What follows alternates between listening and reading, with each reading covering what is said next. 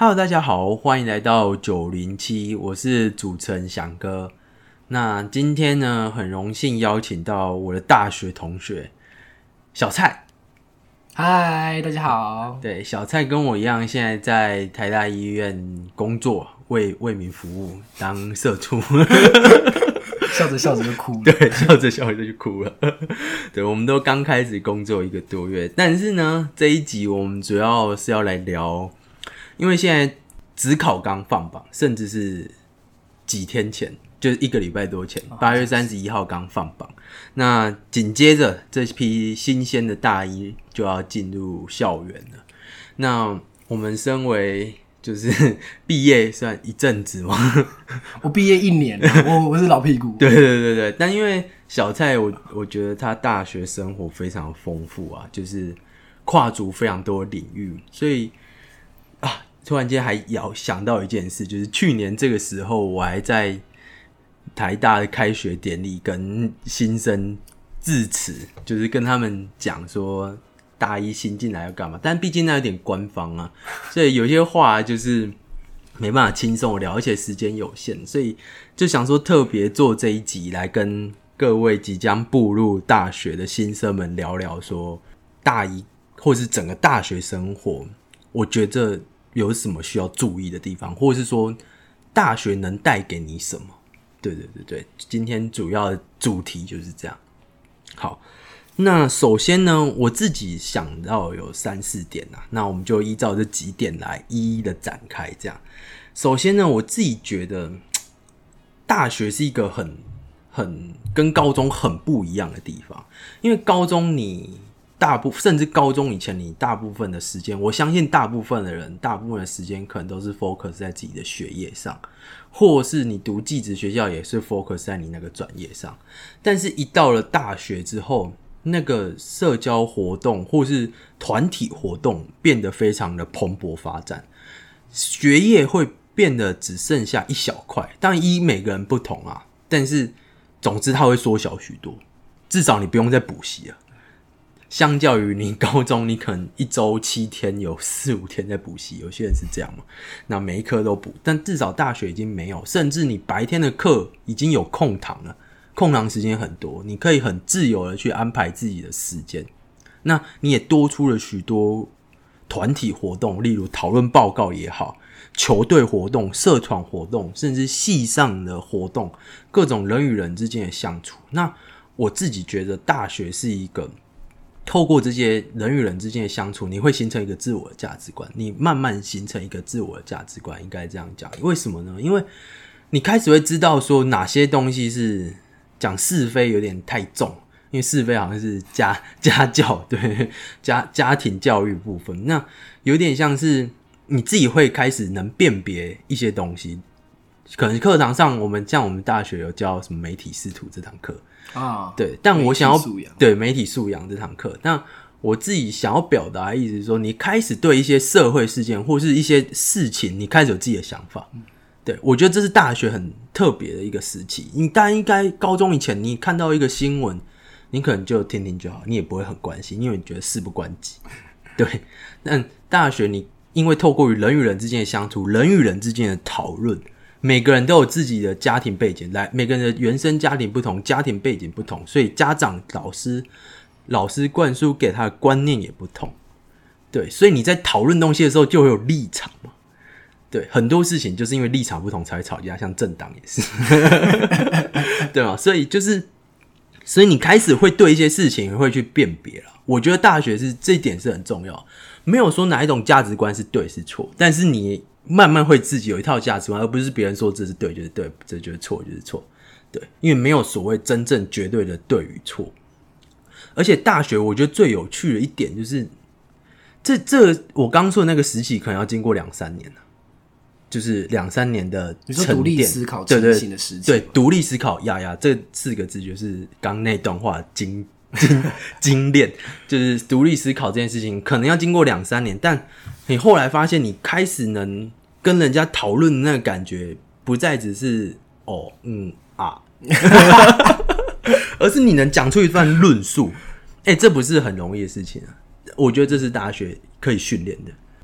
好，那我觉得刚刚翔哥提到独立思考这个部分啊，我自己可以回应一下，因为我自己上大学之前，其实我的某一些价值观还蛮受我爸的影响的啊。可是，在上了大学之后，才发现，就是其实爸爸那一套并不是完全的正确。但这个过程其实我也花了我大概一年半的时间吧。我大概从可能我身边接收到的讯息，我的朋友，然后慢慢的去调整，才发现，哎、其实我自己也可以有自己的想法。然后我自己的想法，其实就是慢慢了解到，其实事实不一定跟就是家人或家里带给你的那些价值观所说的一样。所以，关于价值观改变这件事情的话，应该是你在大学探索的过程中，可以慢慢的去调整自己，然后你慢慢发现，其实这个世界跟你原本想象的不一样，它很大，然后有很多很不一样的观点。那这些观点其实都是你在大学的时候才呃比较容易去多方去接触到的。那我觉得，其实要保持的一个心态就是开放啦，开放跟包容。因为说真的，像翔哥刚刚说的嘛，没有任何的价值观是对的或错的，他们都只是一种人的价值的展现。那基本上你也不需要觉得别人做的东西就是不好，就是不对，而是你要在最大程度上去包容他，去理解他他所说的东西，然后尽量的去，我觉得简单来说就是尽量去调整自己，然后找到自己觉得最适合的应对方式，这样子就好了。举个比喻来跟大家讲，我之前听过一个比喻啊，就是说在大学以前，你就是你觉得你的一切好像是这一片天空一样，但其实你只是在一颗鸡蛋里面。就是就是井蛙，呃对你只是在一个鸡蛋里面。那一到大学之后，你你你可能到了这个鸡蛋的顶顶的时候，这个天空蛋壳的部分，你觉得，哎、我好像人生就是到了最最最顶端的部分。但你一突破了蛋壳，你才发现，我靠，原来世界如此宽广。对啊，你之前的所知所闻，大概就是在那个蛋壳里面。对我觉得真的是这样，就是因为我们大学以前受的教育也好，不管是学校、补习班，甚至家长，跟你年纪都有一定有差，差个二三十年差不多。那不敢说他们，他们说不定也是疯狂或是一直在 update 他们的薪资，但是到了大学，哇，那真的是最新的资讯，我可以这么说。对，大学真的是一个，我觉得真的是很值得期待的一段呢、我自己觉得，我自己很开心在大学时期。那我自己以前常跟我的其他朋友讲说，我进了大学之后，我自己觉得我的各方面的能力上的成长是像指数型的成长，也就是一个凹口向上的成长，就一直在每年的进步幅度斜率越来越大啊。最近可能趋缓了，我觉得，但是但我觉得最近就 even 我现在出社会工作，可能是因为台大医院带给了学习太多了，所以你现在又继续指数成长了啦。但我觉得没有啦，我觉得毕业之后真的已经趋于比较平缓。大学时期的各方面的能力，不管是学业也好，社交能力、沟通能力、领导能力，各种都是大学时期成长速度非常非常快。所以我自己以前曾经提出一个理论，就我觉得跳级没有到非常有必要。或是先修没有到非常有必要哦，就是除非你当然你能力非常非常好，这个地方不适合你，你只好先跳。但先修为什么？因为就像我刚刚说的，我大一一年学到的东西，可能比我大高中三年还多。那你高中三年你要学大一的东西，你肯花非常大的精神，甚至远超过一年的时间去修。那我觉得其实 CP 值没有很高，这是我的想法。但你能力有到，你先修当然是没什么问题啦，只是。尤其是越小学的，我可能就觉得人根本就没什么差。你多先修那一点东西，你时间到了，你一个月就抄回来了。其实其实就是提早学习这件事情本身，呃对，它只是在国高中的教育被过度强化一个观念啊。说真的，你你提早学了国中、高中、大学的东西，你到了大学这些东西有没有用都还不一定。对，啊，你大学你先学了，你出社会有没有用到也不一定。所以急着学这些东西，其实有时候不一定好啦。嗯，对啊。那回应一下，就是那这边我举一个比较具体的例子好了，就是比如说，好，我们国高中的时候都会被灌输一个观念，就是可能要考上医学系啊，或者至少要考上电机系，然后你未来的人生就很美满嘛。可是我们自己念了六年医学系的心得，就是其实好像也还好啊。就第一志愿啊，我说高中第一志愿的时候就有那种风气、啊。哦，我记我记得我考上的那一瞬间就觉得靠，天哪，我真的是做到这件事情嘞！可是说真的，就是七年后的现在，我现在在医院工作，我就只是觉得常常会觉得很挫败，跟你想象中的 其实没有那么一样。但没办法，这是一个医生养成的过程啊。我们也没有说这个职业本身不好或怎么样。对，但是应该是说，你不能把你的高中那一套价值观带入大学，觉得你好像没有考上理想的科系就是失败的，或者是你就一定要转系，转到你所要的地方去，因为你会发现，就是你身边会充满着各种不同的领域的。我们说所谓的比较成功的故事，但这些成功的故事可能不是很传统的说哦，我在哪个科系拿到书卷奖，然后接下来赚了大钱等等的。他们有可能是他们找到自己喜欢的事情，但这些事情可能跟他们原本的选择完全不一样。就像是我当初认识的人，也有人后来可能他可能念生科系，他可能念资管系，可是最后去当了摄影师。最后可能去出书啊，他们去做了很多不同的尝试，然后最后找到适合自己发展的路。那他们现在过得好不好？其实他们过得比他们大他们身边大多数的人都还要好，只是他们没有走在传统被定义的道路上面而已。哇，这一段话，我想我想回应的还蛮多的。首先呢，就是刚讲医学系这个观念，就其实回应到我们一开始讲的啊，就是说你的价值观可能高中以前被框住，说这可能是你的顶。班上同学是全校同学，对于成绩最好的考上医学系的那个，他就是光芒万丈。那时候就是你认为你心目中的价值观就是这是 the best 唯一，但来到大学之后，尤其我觉得来到台大更是如此。台大有一个我觉得很很很不一样的风气，就是每一个科系都是顶尖，并没有到。什么万人敬仰医学系没有这种感觉，我自己觉得我在校总区没有每一个科系都非常厉害，对，所以在每个科系在讨论的时候，哇，有时候你听管院他们在讲英文的东西，哇，真的是他们做那个精美的简报，哇，真是每个人的能力值点在不同的地方，这是一点，就是我刚刚说所谓价值观没有是非对错，单一的价值观就是比较有问题的，对，再来就举一个小故事啊，就我昨天值班的时候。我昨天值班到，就是我大概一点多去一点去睡，那大概十点多十一点的时候，我一个病人来护理站，他在散步，来护理站看到我，他说：“啊，你怎么都没下班呢？” 因为他发现我从早上，因为早上值班到现在都都看到我，那我说没有啊，我们值班就是假日值班就是二十四小时嘛。他说：“哇，也太辛苦了，我看你眼睛都是血丝。”那我说，那你知道读医学系没有多好了吧？他说，对对对，因为他也是台大学长，很年轻，三四十岁。然后他说，哇，就是我知道我当初没有填医学系是对的，类似这样的概念。他说，学弟你真是辛苦，对啊，就是不一样的价值观啊，不一样的价值观。对，然后再来讲到说跨领域这件事情，就是说，像我自己录过两三集啊，其中一集跳最大就是台大物理系。跳到台大戏剧所，啊，大家就可以听戏剧系那一集。他就是读了台大物理系之后，发现自己的兴趣所在在戏剧，他就转。但当初高中填大学的时候，他认为自己喜欢台大物理系。这其实这个例子我讲过很多次啊，或是我也有一个台大物理系之后转台大电子所，虽然这个领域没有跨那么大，但他最后也是没有继续走向他高中以为自己很喜欢的物理。所以转换跑道，或者是像小蔡刚讲的，他可能念的某某系，然后之后改行当摄影师、当作家，这都是在大学之中你启发你新的不同的才能。这也是我接下来要讲的第二点啊，就是说大学的时候，你其实有非常多的时间跟空闲时间去尝试不一样的新东西。就像去年我在新生的典礼的时候，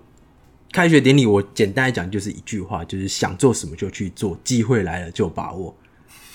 就是一句 slogan，这是我的 slogan，对，真的就是我当时演讲的时候，我就是说，我觉得这句话就是那一段，就是整整篇的精华。为什么我觉得这点很重要？因为你在高中以前，我我个人觉得家里。并不是每个家庭都有资源、资源、资源去支持你做各种不同的尝试，也不一定鼓励你，也不一定有时间。但大学就是可以，所以而且是不太需要花钱的，也只要花时间就好，你只要时间投入就好。所以你进到大学之后，我会鼓励大家，就像小蔡刚讲，用一个开放的心去接触各种不同的领域。你只要你有兴趣，你只要有心动了，就例如学长姐跟你讲说：“哎、我大一的时候做了什么什么什么，我觉得还不错。”那你听了就哇，原来可以这样，你就去尝试看看。举例，我当时候大一的时候，就是九月初，九月一号到九月四号吧，还是九月几号去参加我们系上的宿营。宿营就是迎新宿营，现在大一新生一定都听得懂，高中生都听不懂。刚刚是寒训、啊，哦，对，就是差不多这个意思。总之就是四天三夜把一群人关在一起疯，这样。那我就参加，我就哇，这真的是太美好了。就是一群人年轻，就是这种这像个疯子一样。像疯子一样。然后我当时就很多想法，就是我觉得哪里可以更好，哪里可以更好，我想要做什么，我想要做什么。所以我隔年就当了这个医学宿营的总召，然后我把我当时的想法全部付诸实现。就像我那时候就，我记得我做三三件很很疯狂的事。第一件事情就是我那时候，因为我们大二，我们是大二办给大一，所以我们大二就会先去先锋营啊，哦，先去那边筹备。然后我那时候就说，最后一天晚上，第二天晚上一定要让大二好好的狂欢一场，然后隔天再带带小队员。今天玩到都没声音。对，那个晚上我至今仍然就是那个画面，至今还在我的脑海里。对，第二件事情就是萤火晚会，我会觉得一个营队啊，这句话我也讲很多次，去年演讲我也讲，就是 就讲很多次，就是我觉得怎么可以一个营队没有萤火？对，所以我就。费尽心血找了什么童军啊、火舞社啊这种，反正就是把它弄起来。哇，那一天也是超爽。对，然后再来就是再来是活动的改变，这就还好，这就算了。就先讲到这边。对，就先讲，剩下多讲也没有意义啊。对，总之呢，就是你想做什么就去做。那我刚讲的都是可能大一比较有感觉啊，但可能偏玩乐。但是慢慢的到了大三、大四，呃，我先讲我的例子，等下再讲小蔡的例子。就我尝试很多，其实大家应该也都听很多次了。就像我每年都会出国，我一定会让自己去见见不同世面，不一定是出去玩，我可能会去参加交换，参加就是呃医学生联合会等等。哦，然后除此之外，我也去过实验室，因为我们系上也是蛮流行去实验室看看，说做做实验的感觉。然后或是我也有去呃公司当实习生，对各种，我做了非常非常多的尝试。那为什么我要讲这个？因为你去做了这些不同的尝试之后，不同领域的尝试，只要你有兴趣，因为毕竟一开始你有兴趣嘛，你去做了之后，你才知道自己喜不喜欢，适不适合。因为你一定要做，就像这个科系啊，虽然我们在在考试之前，我们都会跟大家讲说，你要去了解这个科系，你可能先凭自己的感觉知道自己适不适合，但是讲坦白，你还是要去读了才知道自己喜不喜欢。太多人读了之后不喜欢，但有可能是他事前没了解，但有可能有人了解之后发现赌了跟自己想象真的不一样，因为你还是要去做了才知道。对，所以我刚刚还是鼓励大家说，去尝试自己有喜欢的事情，你才知道自己喜不喜欢，适不适合，而且从中你会得知原来自己有哪些能力值，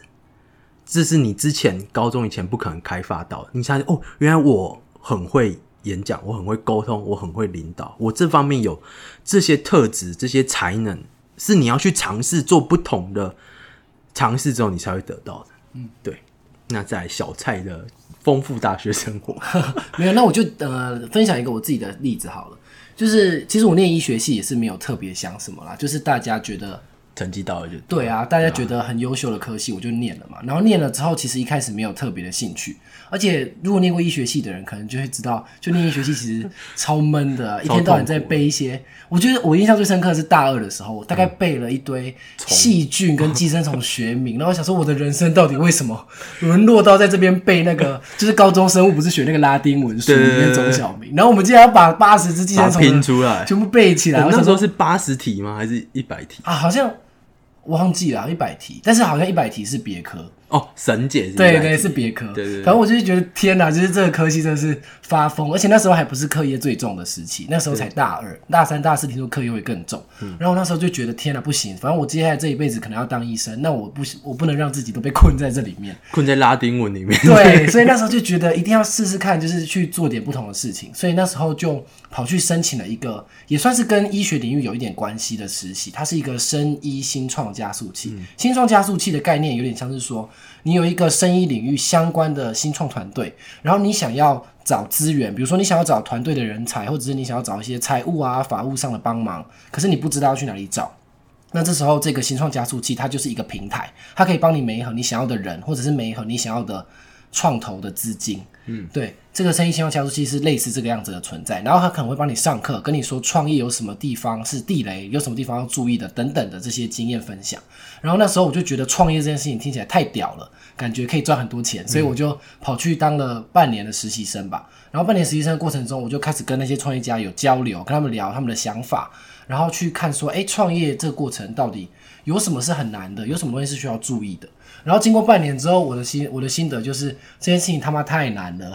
我还是我觉得比当医生难太多了。因为创业这条路是先不说它的成功率有多低，就是可能不到百分之一的成功率，先不说这件事情，而是顾虑的事情就太多。对，而且你还要考虑到你呃。你要放弃你的职业，或者你要放弃你的休闲时间来做这些事情，机会成本太大。你要放弃的，对，你要放弃的机会成本很多。那除此之外，你又遇到的是很低的成功率，所以除非你很有信心，你的想法是很棒的，而且你很有热情，想要把它经营下去，而且你也要天时地利人和，刚好在对的时间找到对的人，跟你一起做对的事情。那不然这件事情本身很难成功。那我就自己想一想，我到底是不是有这样子的热情去做这些，就是所谓的创业，或者是我有没有这样子的想法？然后我发现，其实光是连这样子的想法都很少。那就算有这样子的想法，我觉得这种生活对我来说也没有特别吸引我。所以过了半年之后，我就把创业这个想法直接从我的心愿清单里面，对，直接 DC 掉，直接放到很后面，就觉得这件事情很酷，然后听起来很棒，但是对于我来说，它并没有那么适合我这个人。对，这是很简单的分享，就是你去试过了之后，你大概会对自己对更了解，然后有概念，说，哎，你大概知道怎么做。那再回到一开始，就是我一开始觉得念医学系很无聊，所以我跑去，我可能不止做这些事情，我还有去认识其他的产业，然后还有包括刚刚说去创业实习嘛，等等的。那其实我自己在经过可能两三年探索的过程之中，就发现其实。就是其他的领域，一开始你听起来好像很光鲜亮丽，因为你听到的故事大部分会是转职成功，或者是那个领域很成功的故事，你会觉得天哪，这个原来这个领域有这么这么棒的机会，或者是好像躺着就可以赚钱，钱多事少离家近。可是你会发现，那些都是一些幸存者偏对幸存者偏差，他们不是所谓的幸存者偏差，而且他们可能是真正很喜欢这件事情，他们花了很多时间在经营。那你必须要去评估你自己有没有兴趣，你愿不愿意花这些时间去经营，然后放弃你现在所有的一切，或者是部分的一切去经营这些东西。你评估过后这些选择之后，你才会慢慢知道你到底适不适合你。那我自己是经过了，我可能是透过休课、参加一些课外组织活动，还有实习等等的方式去了解自己。然后我最后的心得就是。其实我好像没有那么排斥当医生这件事情，跟这些所谓的不同的选择比起来，当医生他其实对不管是在现实考量上收入的部分，或者是在兴趣考量上，其实好像对我来说的吸引力都大过所谓我原本觉得光鲜亮丽的转职的过程。嗯，所以对我来说，我后来又重新回到医生这条路，其实也是经过了一些波折，然后发现自己其实在某些领域上可能没有那么的适合，有时候是没有那么有兴趣，有时候是有兴趣，可是我没有那么的有天分。对啊，那如果慢慢的在尝试之后，你可以慢慢的更认识自己。那也也要庆幸的是，当初还有给自己留一条后路啦，就是医学系的课业，可能我没有完全的放弃掉，所以我还是有准时毕业，我还是有拿到医师证书，可以进到医院工作。对，就是呃，在做选择过程中，我可能还是给自己稍微留一点后路的。嗯，对啊，所以就是这个过程其实它很长。但是这个过程中其实还蛮有趣的，因为你一直在做你觉得好像很酷的事情，当然最后的结果都不尽如人意。像我本人的话，就是我尝试到最后都觉得，哎，好像每一个选择对我来说都没有那么的吸引我。嗯嗯，对啊，那所以最后我又回到原本的路了。听起来就、听起来很无聊了，我好像比我同学多绕了一个圈。可是其实人生经验就是这样嘛，就是他没有所谓的对跟错，而且你在这个过程中你得到的、你看到的人或你认识到的这个世界有多宽广，其实。对你来说还是很有帮助的，它就不会只是一条很简单的就是人生的笔直的路径就这样过去。对啊，我自己一直在这个节目中讲很多次，我的一个蛮重要的价值观就是不要留下遗憾。为什么会这样讲？刚刚小蔡说的，就是说他去外面绕了一圈之后，他回来当医生，也不能讲回来，总之心境上是回来，应该这样讲，心境上是回来。那他是很心甘情愿。为什么？吼，因为如果他没有在大学期间去尝试他当时心中想做的这些事情，今天叫他在医院里面值班的时候，他心中一定会有点万谈。现在还是很万谈，但是就是可能没有那时候那对，因为他会觉得说，至少他会觉得说，就算我去做其他事情，因为那并不适合我，我并不会过得比现在好，所以相对心甘情愿许多。但是如果你没有去做那些尝试，你会一直有一个不正确的期待，对吗？对，你会有一个美好的想象。没错，你会有一个美好想象。像我们周遭很多同学，就是偶尔会这样，就是会觉得羡慕其他人。讲完来看弯嘛，是吗？是讲讲完来夸娃娃，好像不太一样，差不多啦差不多啦，就是永远觉得别人比你好。对，很多这种人哦、永远觉得自己就是过了最悲惨的生活。对，但其实换位思考之后，你发现你会去去尝试之后，你会发现不自己不一定适合，但有可能你会发现自己适合了，你就继续走下去。对，那除此之外，我还有 catch 到一个点，就是跟很多不同领域的人做想法上的交流，这会让你的我刚刚们一开始的第一点讲的价值观会宽广很多。对，你会讲得出嗯不同切入点的想法。对，对，就是我们可能高中以前没有到很鼓励大家做那种可能坐下来大家来针对一个议题聊聊天什么这种课程几乎没有。但其实大学我很鼓励大家去这样做。你我自己像我自己办这个节目，我就是很喜欢跟不同领域的人聊天，像我会邀请各种不同的科系。然后大概就是我们这个年纪嘛，然后我就问他说：“哎，你们这个科系未来在做什么？那个工作是怎样？”我觉得这个是我是很很有兴趣的，所以我就只是想了解。那我之前前几个月刚好在医院的时候，我们我我有个同事，他的妹妹今年要考大学自考，然后就问他要填法律系，他就问我说法律系未来怎样？哎，我刚好做过法律系那一集，我就可以 滔滔不绝讲，就至少给他一些基本概念对，就是说。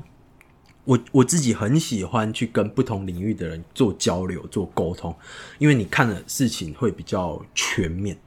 对，对我觉得简单回应一下，就是像比如说好了，我们可能念二三类组的人啊，我们我们思考事情是比较用可能科学化的角度去切入，我们觉得所有事情都要合情合理，然后要拿出证据。可是有时候，呃，你在跟一些就是不同科系的人在聊天的时候，你会发现他们的切入点不一定纯粹从这个角度切入，他们可能会从比较社会对，社会学的领域去切入，或者是他们可能会从比较商业的领域去切入，嗯。然后就会发现，哎、其实这个世界上还有很右派的人哦，还有很左派的想法，然后他们是怎么样去看待这个社会的问题？他们不是像我们，我们可能看到一个社会问题，我们纯粹要解决它，嗯他们会看到是可能说你在推行这个解决方案的过程之中，会可能遇到的困难是什么？没错没错可能没有 cover 到的人群是什么？没错那你要怎么样去解决这个事情？或者是我们为什么要把这些人全部 cover 进来？为什么不直接把他们放弃？原因是什么？就是你有透过不同领域的思考的激荡，你才会发现这个世界的想法有这么多面向，而且没有人是错的。没有人因为他的想法跟你不一样，他就是错的，而是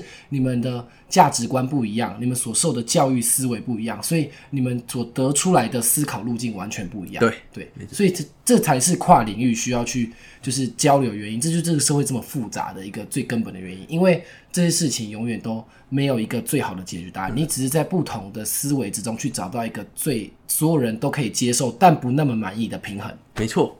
刚这一段话大家可以去听我政治系那一集，对？那一集也是就从社会科学的角度去跟大家解释说为什么。诶，假设因为我那个同学是做太阳能板，他是一个社社会读政治系，然后念能源，然后接进入一家太阳能的公司去做，然后就会他就提出很多，诶，我们单纯读二三类的人不会想到的问题。对，因为我们就很直线的觉得，哇，我们拥有台湾拥有很多呃世界产量蛮高的太阳能板，那太阳能又台湾又可以应用，那为什么太阳能不普及？原因是什么？哦，后来发现是政策的问题，类似这样，就是这需要有社会科学角度的人去切入才看得到。对，所以回过来今天的主题啦，就是说跟大家鼓励大家各位新鲜人、大一新鲜人说，多去跟不同领域的人交流，你可以增加你的广度。那你跟你同领域资深的前辈交流，你可以增加你的深度。对对对，宽与深，对对哦，某一年 只考十几年前的十几年只考作文，对，就是这样。好，那再来是最后一点。最后一点，我们想聊的就是说，我们英文讲 priority 啊，就是我们很常优先顺位，优先顺位，对我们很常挂在嘴边。我不知道为什么，我我真的很常挂在嘴边。我觉得是因为中文太难翻。我很常，尤其是学生，有些高中生来私讯我问题，问我说该怎么做选择的时候，我常就会讲说，那你的 priority 是什么？什么对你来说是重要的？也就是说，这其实就是高中经济学嘛，机会成本的想法，这这完全就是高中的经济学。就你觉得你去做这件事情，你会牺牲了什么？然后这个后果你能不能接受？或是反过来说，你不去做这件事情，你会失去什么？对你能不能接受？那去做选哪一个你比较能接受？你去做这个选择，其实就这样而已。但常常因为大家就是啊。不知道怎么办，我不知道哪一个对我来说比较重要，所以就下不了决定。对，所以我觉得在大学期间，这你要营造，也不是说营造，建立起自己的一个优先顺序，可能就像我们一开始讲的价值观一样，你需要两三年、三四年的时间，你才会知道什么对你来说是重要的，什么对你来说可以放在第二个，什么是放在地上。就像我们讲个笑话，就是 小蔡刚刚说讲笑话说。没有约不出来的人，纯粹只是他对你来说不够重要。他再多重要，你隔天 PM off 还是会 PM off，就是隔天值班完之后还是会出来跟你见面。没错，对他不跟你见面的原因，只是他觉得睡觉比跟你见面重要。就是差不多就是这样啊，就是你每个人优先顺序不同。很小太觉得，嗯，优先顺序这个东西就是。其实我觉得，如果对于刚升大一的人来说的话，优先顺序这个概念有点复杂。对对，就是我觉得大家可以先试试看。如果你不知道你要怎么排你的优先顺序，你就想你现在有没有考到你理想的科系。如果你现在进了你理想的科系，那你接那恭喜你，你接下来可能要做的事情，优先顺序第一个就是顾好课业嘛，至少本科的学习。不要太差，对，没有说一定要很棒，但是至少不要太差，不要被退学，因为这是你当初想要的。除非你后来确定你不要了，那你再放弃它。那第二个是，那你接下来可能可以开始去思考说，那你还对什么有兴趣？你可不可以去做我们刚刚所说的跨领域的整合？你要怎么样子透过就是不同的活动、不同的资源去认识到你想要接触到那些人？那你要怎么去做？这个是你可以做的。那第二件事情是。第二种情况是，假设你今天你可能没有得到，你没有考到你想要的学校，或者是你可能没有考到你想要的科系，那你有没有想要转系？你有没有想要转学？如果你现在很确定那个就是你要的，你现在的最优先的优先顺序就是你要做到转系这件事情，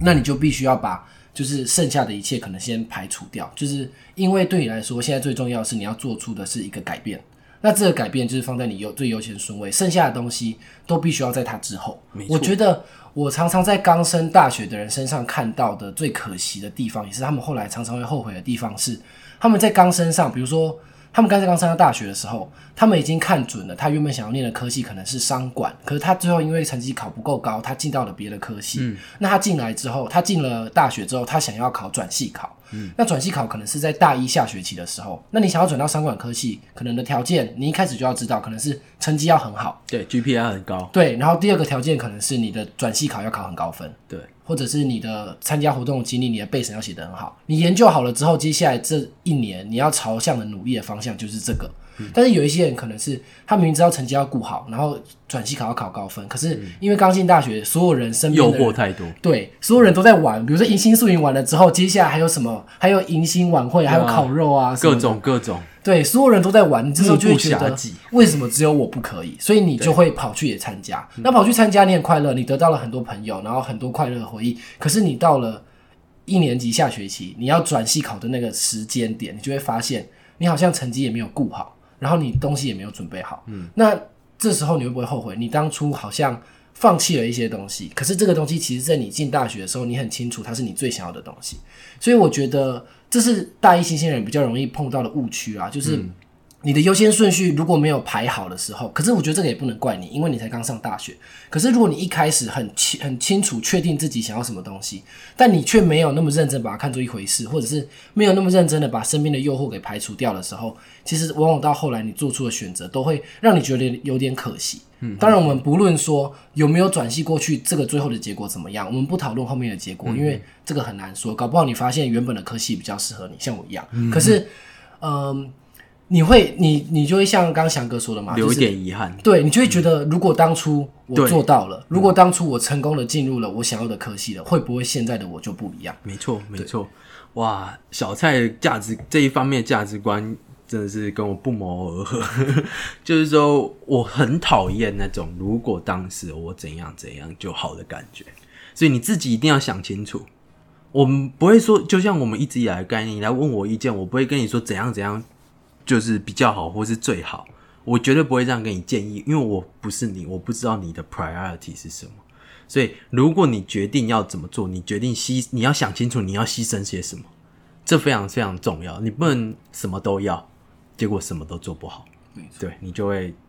蛮后悔啊。再补充一个好了，嗯，就是我觉得还有另外一个大一新鲜人会比较常碰到的问题是。要不要出国交换的问题，或者是出国念研究所的问题？因为大部分的人，其实你会听这个 podcast，就代表说你会留在国内念大学。可是很多人一定都有出国交换或者是留学的梦想。那你这时候就，其实我觉得这件事情也是从大一就要开始规划，因为常常像台大的制度是，你如果想要在大三、大四，甚至你大五延毕一年，你出国去交换，他们有一很大一部分的备审资料看的是你大学的成绩，嗯，他们会照你的大学成绩去给你成绩，所以就变成说，你从大一开始，你的成绩就不能够很懈怠，你可能不能说不一定说一定要到顶尖或怎么样，因为到顶尖我们都知道什么零到八十分，八十分到一百分，对，他们之间的努力可能是一样的。所以你可能不一定说你一定要让自己非常非常顶尖，可是至少不能让自己落到就是这个选择最后被迫放弃的地步。没错，对。所以如果你有想，比如说我之后出国念研究所，出国念研究所也是很看大学 GPA 的。如果你大三、大四想要出国交换，他也是很看大学 GPA 的。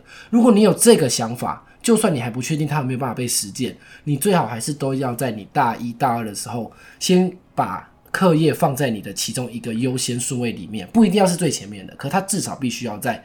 够前面的地方，这样到时候你在做选择的时候，你才会发现你自己的选择会比别人多一些。没错，没错，对对。好，那总结完我们今天讲了这几点，其实讲来讲去，虽然我们分了三点在讲，但我觉得讲来讲去，其实就是想跟大家说明大学这种这个地方，它的它跟高中很不一样啊。第一是它的价值观，你们。需要建立起自己的一个价值观。第二就是想做什么就去做嘛，因为你同时在做什么的时候，你会认识自己，然后同时也是建立自己的价值观，而且同时也知道自己适合什么，不适合什么。第三是你去做这些事情之后，你要慢慢也是同时也是认识自己之后，你就会知道什么样的东西你要放在优先顺序的前面，什么放在第二个，什么对自己来说是重要的，什么是你真正想要的。对，这就是大概是今天的结论了。对，好，那今天差不多就录到这里啦，谢谢大家，谢谢。好，那大家呃可以的话就去那个 Apple Podcast 帮我留言按星星，然后也可以去加入我的粉砖，然后申请加入我的九零七听众交流区的脸书社团，或是去追踪我的 IG。好，大家拜拜，拜拜。